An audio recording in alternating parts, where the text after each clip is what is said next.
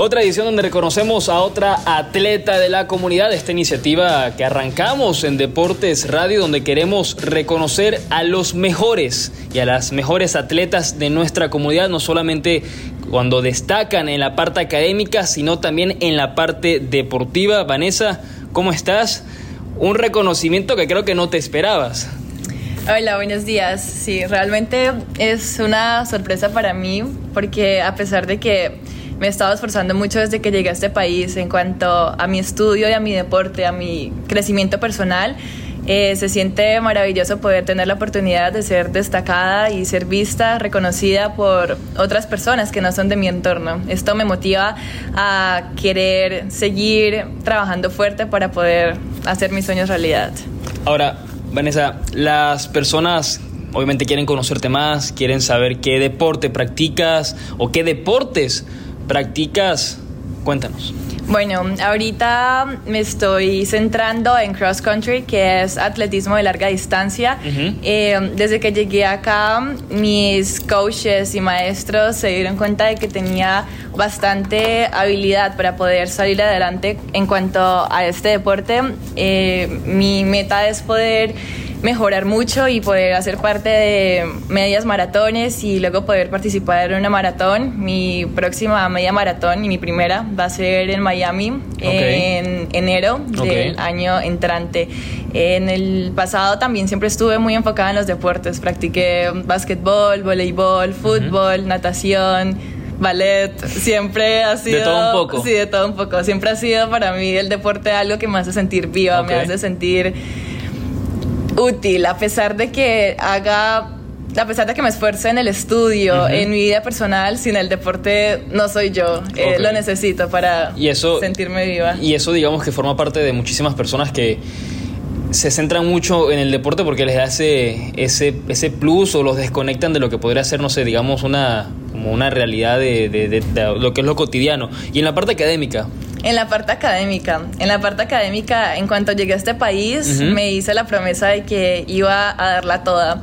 Y eso es lo que estaba haciendo, tomando clases avanzadas, eh, cursos de college como clases AP y ACE, que han sido un reto fuerte porque, bueno, el nivel académico es bastante pesado, es bastante alto, pero me he estado esforzando haciendo incluso más de lo que mis maestros me piden y ellos lo reconocen y se sienten muy, se sienten muy orgullosos en cuanto a que más que mis maestros se convirtieron en mis amigos. Entonces se siente muy bonito saber que, que ellos saben que me esfuerzo y así nos esforzamos todos para salir adelante. Y ahora, aparte de los maestros, me hablabas de que llegas para acá porque hablas muy bien el español y uno dirá, bueno, pasa que, porque ha pasado, que o se habla o no se habla, es muy difícil tener los dos idiomas y la barrera, pero me decías que tú eras de Colombia, viniste a Colombia, de Colombia, te mudaste para acá, cuéntanos de tu familia, de tu herencia, un poco de tu herencia hispana. Ok, sí, soy de Colombia, de pequeña vine en algunas oportunidades de vacaciones, eh, alguna parte pequeña de mi familia iba acá, mi hermano se mudó acá hace ocho años, entonces em, venía de vacaciones, pero en cuanto a cuánto tiempo yo viviendo acá, me mudé hace dos años y cinco meses. Okay. Entonces, em, mi meta era terminar high school acá, graduarme de high school con un excelente GPA, con reconocimiento en mi deporte, en mi estudio, sin imaginarme pues haber tenido la oportunidad de esta entrevista la cual aprecio mucho.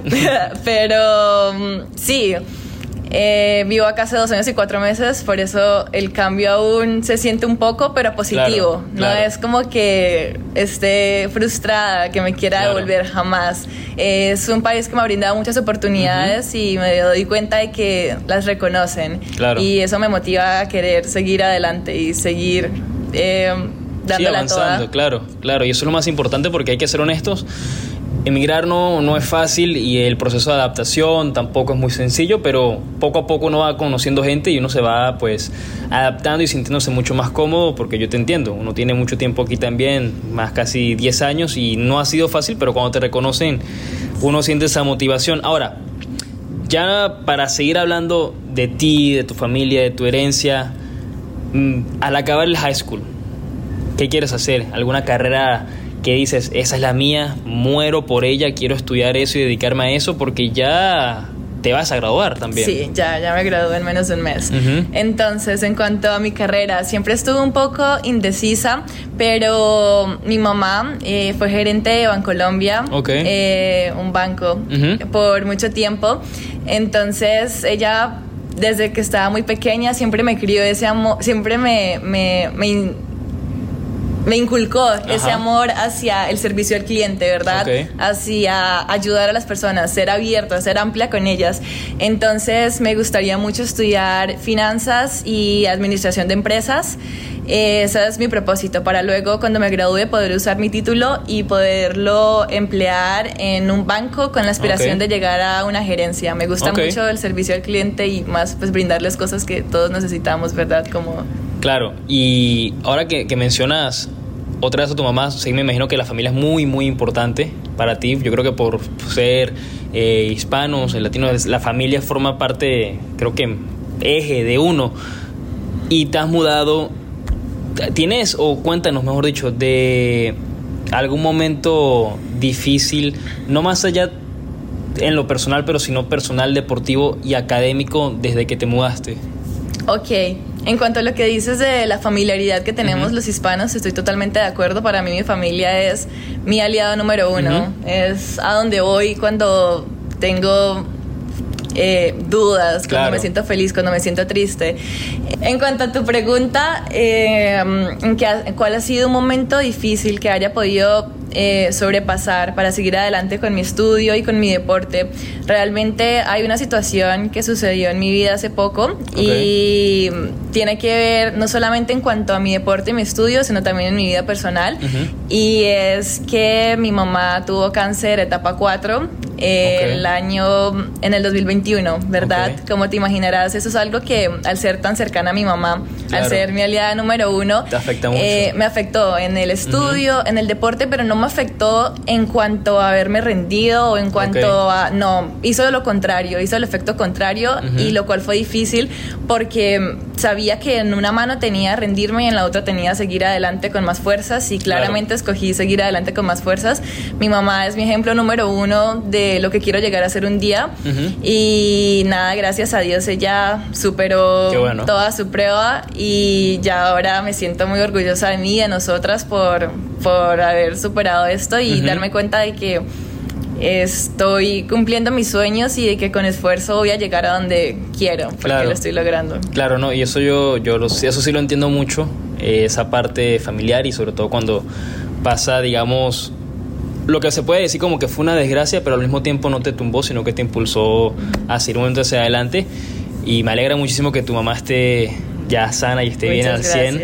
Y te iba a preguntar porque ya que lo estás diciendo de tu mamá, que es una persona que admiras muchísimo, yo te quería preguntar, ¿a quién admiras? Puede ser atleta, puede ser una persona normal, no tiene que ser atleta, pero ¿a quién admiras? ¿Quién es esa persona que tú ves y dices, yo quiero ser como ella? O que ella me inspira a ser mejor que ella.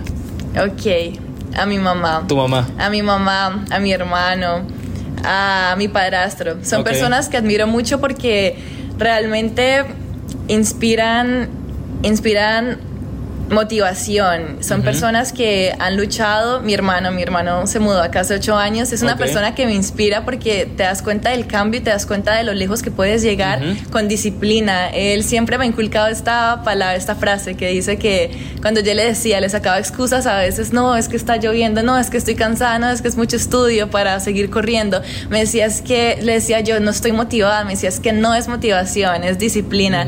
Y ahora cada vez que me siento frustrada, cansada, recuerdo esa frase y digo, no necesito sentirme motivada para hacerlo, es disciplina, no todos los días se va a sentir bien, no todos los días voy a sentirme impulsada para hacerlo, es ponerme los tenis, ir a correr y tomar los cuadernos y hacer los trabajos. A mi mamá porque superó esta prueba y porque es la persona que quiero llegar a ser un día. Eh, por eso soy lo que soy, gracias a ella. Y mi padrastro, que es una persona que también sin él, no, esto no sería posible. Lo, lo admiro, lo amo, a mi familia en general.